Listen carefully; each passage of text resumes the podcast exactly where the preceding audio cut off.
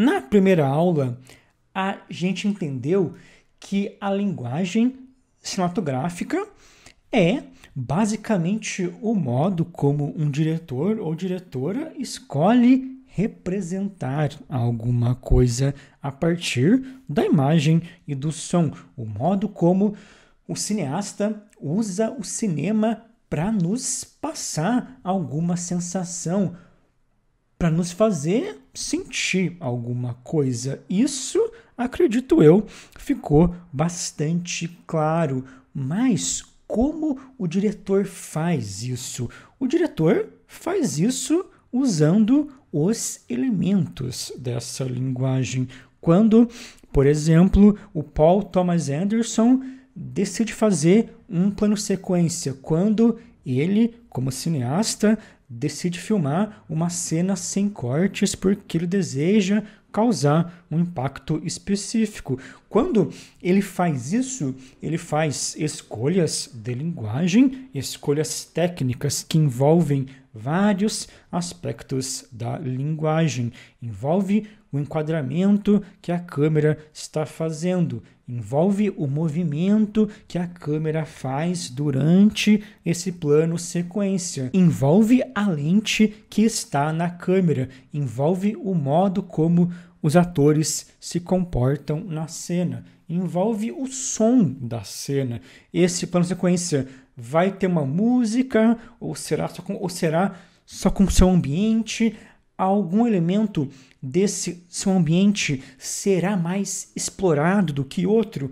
A gente vai ouvir algum som mais específico nessa cena, nesse plano? Envolve também os objetos que estão em cena, à disposição dos cenários, envolve o modo que a locação da cena é abordada, envolve uma direção de arte. Os elementos da linguagem são esses elementos envolvendo o que a gente vê, como a gente vê e o que a gente escuta, como a gente escuta.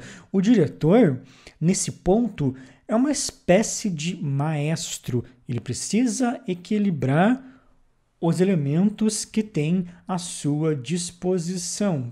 Tais elementos devem responder a uma unidade, a uma sensação geral que a cena quer passar. O estilo de um diretor é definido por essas escolhas. Os bons diretores são bons porque conseguem orquestrar muito bem tais elementos, conseguem colocar tais elementos em um certo equilíbrio que causa um efeito total. Nessa aula eu quero falar sobre alguns desses elementos. Será uma aula um pouco mais técnica em que eu irei comentar sobre a definição de alguns elementos mais básicos da linguagem do cinema. Para a gente começar a pensar sobre alguns desses elementos, Vamos pegar uma cena bem simples do Encontros e Desencontros. Eu já usei esse filme como exemplo na primeira aula, então vou usar ele agora também. Quero pegar aquela cena em que o personagem do Bill Murray e da Scarlett Johansson estão deitados numa cama e conversam. Essa cena já abre com uma imagem dos dois personagens deitados na cama e olhando para cima. Essa imagem pode ser definida como um plano. O que é um plano? Um plano é qualquer imagem que esteja entre dois cortes. Se você está vendo uma imagem e depois o filme muda para outra imagem, quer dizer que o filme cortou de um plano para outro. Se tudo acontece no mesmo plano, se não existem cortes nesse plano, então esse é um plano sequência. Então, ok, a cena abre com esse plano. Todo plano possui um enquadramento. Enquadrar é selecionar a parte da imagem que você quer gravar. Nesse plano, por exemplo, nós vemos os personagens da cintura para cima. Esse enquadramento pode ser chamado de plano médio. Como existem duas pessoas enquadradas, ele também pode ser chamado de plano conjunto. Além do enquadramento, todo plano tem um ângulo. A câmera deve estar em algum, em algum ângulo específico. Aqui ela está apontada para baixo. Nós vemos os personagens de cima para baixo. Esse ângulo pode ser chamado de plongé. Se for um ângulo em que a câmera está totalmente inclinada para baixo em um ângulo de 90 graus, ele pode também ser chamado de zenital ou de plongé absoluto. Esse plano aqui, na verdade, é quase um zenital. Em certo momento desse plano, existe um corte. O filme corta para o rosto do Bill Murray. Isso quer dizer que a gente vê um novo plano, a gente vê uma nova imagem, uma nova imagem com um outro enquadramento e com um outro ângulo. Nesse plano, nós vemos apenas um personagem. Já não é um plano conjunto e o rosto do personagem está mais perto. Nós vemos ele da altura do peito para cima, ou seja, já é um outro enquadramento. Esse enquadramento aqui pode ser chamado de close-up médio. A câmera também já está em outro ângulo, já está mais ali na altura dos olhos do personagem. Depois tem um outro corte para o rosto da Scarlett Johansson. Temos um corte para um outro plano, dessa vez um close-up médio dela. Depois, o trabalho intercala entre esses dois planos. Ele mostra esses dois planos enquanto os personagens conversam. Essa é a função da montagem. A montagem irá montar os planos, irá colocar tais planos em uma ordem específica para criar um sentido específico.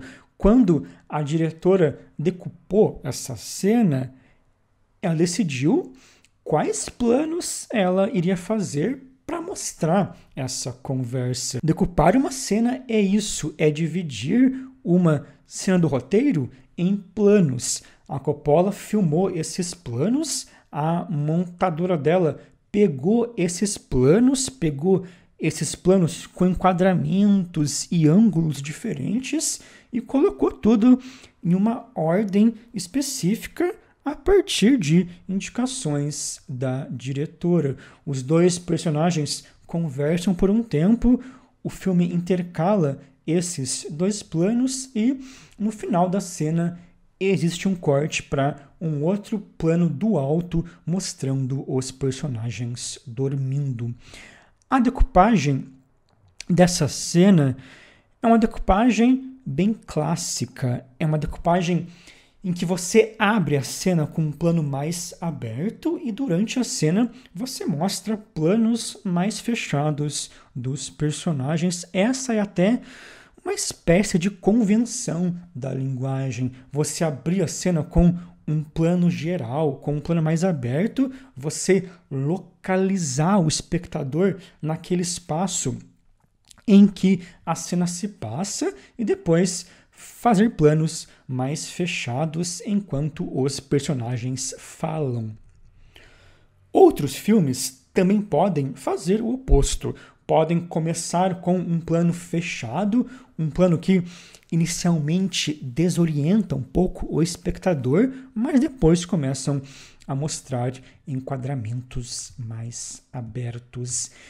Esses são elementos bem básicos do cinema. A decupagem, o plano e a montagem são elementos muito básicos dessa gramática da linguagem do cinema. O diretor tem o roteiro, ele decupa esse roteiro, ele escolhe como irá filmar a, aquela cena, como irá filmar as cenas do roteiro, define os planos, define os enquadramentos e ângulos para cada um desses planos, define os movimentos de câmera desses planos. Podem ser planos fixos ou podem ser planos com um movimento. O diretor de fotografia encontra soluções técnicas para concretizar tal decupagem e também pode contribuir criativamente para ela. Depois que esse material é gravado, o montador coloca tais planos em uma ordem específica a partir das indicações do diretor. Em vários casos, o diretor grava mais planos do que ele irá usar para ter mais opções durante a montagem. Se a gente fosse resumir bastante o processo de um filme, seria basicamente isso. Além desses elementos mais básicos, como o plano, a decupagem e a montagem que eu descrevi aqui, a linguagem do cinema possui outros elementos essenciais. O plano e a decupagem, por exemplo, fazem parte da fotografia do filme. A iluminação também faz parte da fotografia, além de aspectos da fotografia e da montagem que eu descrevi aqui, existem vários outros elementos essenciais da linguagem do cinema. A direção de arte, por exemplo, é um elemento essencial da linguagem, enquanto a fotografia do filme define como nós iremos ver as coisas nesse filme, a direção de arte define digamos, o que nós iremos ver.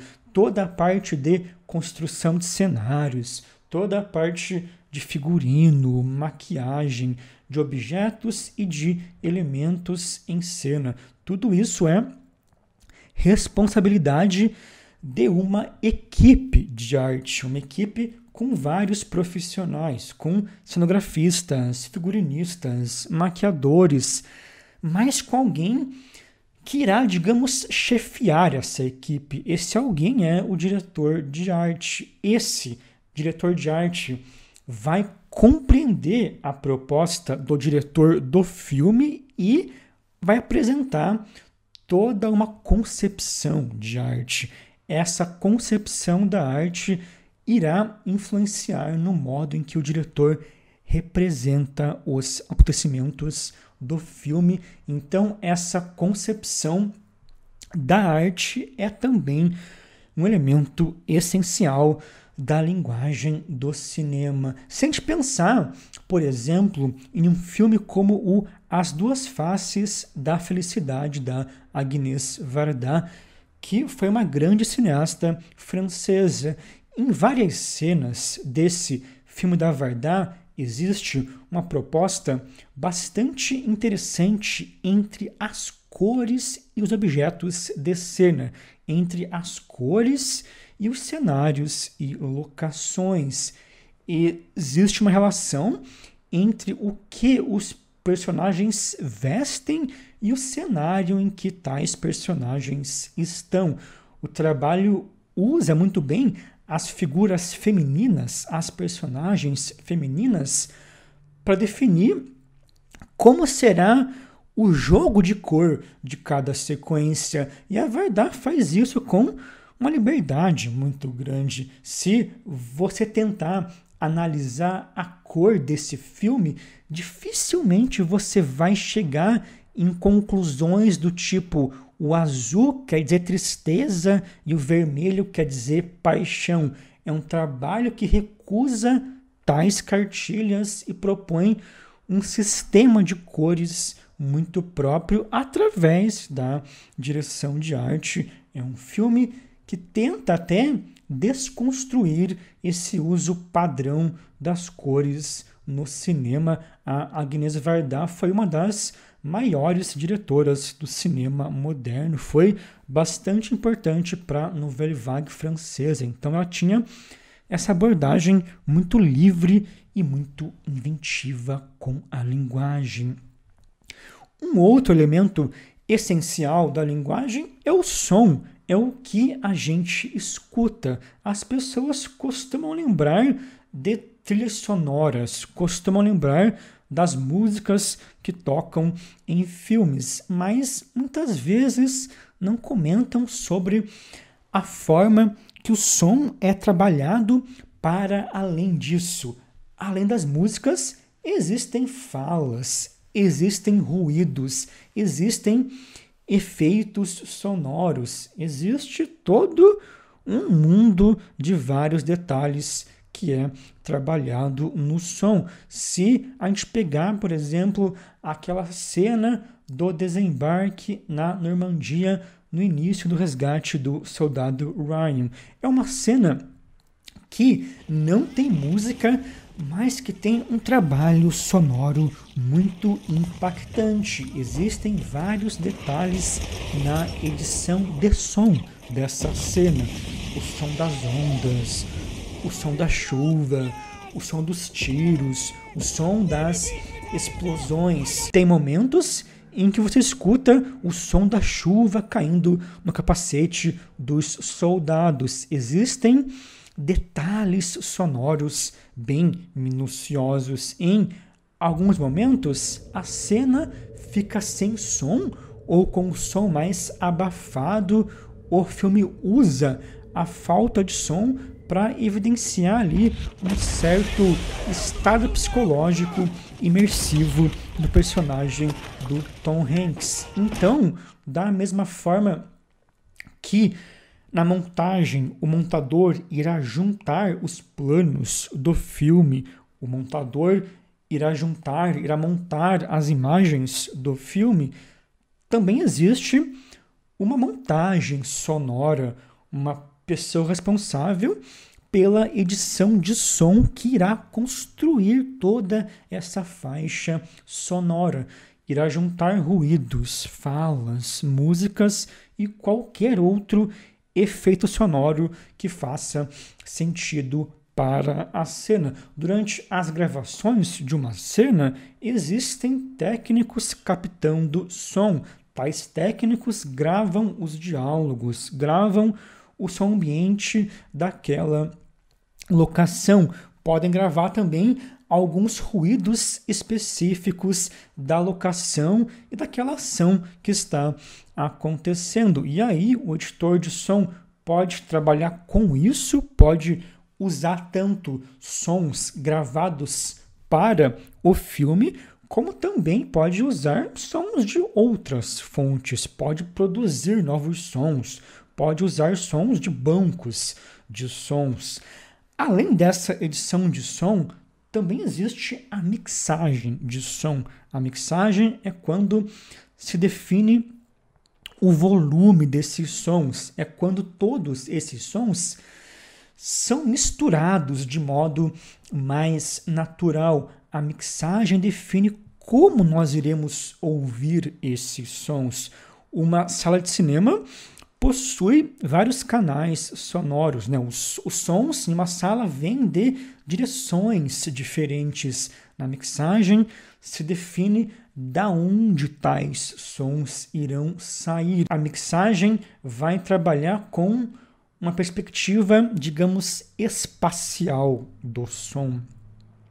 A própria atuação pode ser pensada como um elemento que contribui para a linguagem do cinema. O modo como os atores atuam não deixa de ser também uma escolha estilística. É claro que o ator terá o seu papel criativo, assim como os outros membros da equipe, mas o modo como um ator ou uma atriz atua deve se encaixar na ideia do diretor, deve fazer parte dessa unidade estilística. Se a gente pensar, por exemplo, em alguns filmes do Robert Bresson, os atores dos filmes do Bresson atuam de modo muito artificial. atuam de modo até robótico. O Bresson foi um cineasta francês que tinha uma relação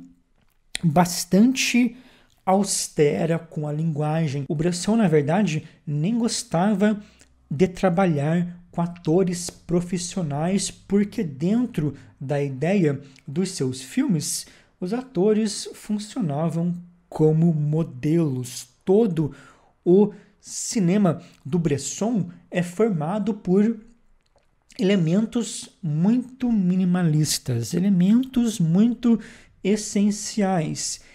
Ele recusa de modo radical qualquer efeito dramático para se focar na minuciosidade da encenação. Ele tira, na verdade, o seu efeito dramático dessa minuciosidade. Então, a atuação é um elemento essencial no modo em que o Bresson decide representar as coisas. A gente pode também pensar em algo oposto a isso. A gente pode pensar na atuação dos filmes do Brian De Palma. Nos filmes do De Palma, a gente percebe algo muito mais exagerado, algo até meio caricato. A atuação nas obras do De Palma segue uma lógica mais exagerada, uma lógica que os filmes como um todo do De Palma também seguem. A atuação é um elemento estilístico, então, que deverá estar em equilíbrio com a proposta do diretor. As pessoas têm essa ideia de que uma atuação boa é uma atuação realista, uma atuação natural, mas isso depende do filme. Se a proposta do filme for uma proposta mais realista, aí a atuação será mais realista a fotografia será mais realista, a direção de arte será mais realista. Os elementos da linguagem estarão contribuindo para isso. Se essa unidade estilística, se essa ideia do diretor não for realista, os elementos da linguagem não serão realistas. Se a proposta for algo mais caricato e mais exagerado, os elementos, os elementos serão mais exagerados. Eu falei aqui sobre aspectos bem básicos de alguns dos elementos da linguagem, mas o caso é que cada um desses elementos visuais ou sonoros irá apresentar todo um mundo de possibilidades Dentro da fotografia existe a decupagem, os enquadramentos, os ângulos, mas também existe a iluminação, também existe as lentes da câmera. Cada lente terá um efeito específico na imagem. A montagem também oferece todo um mundo de possibilidades.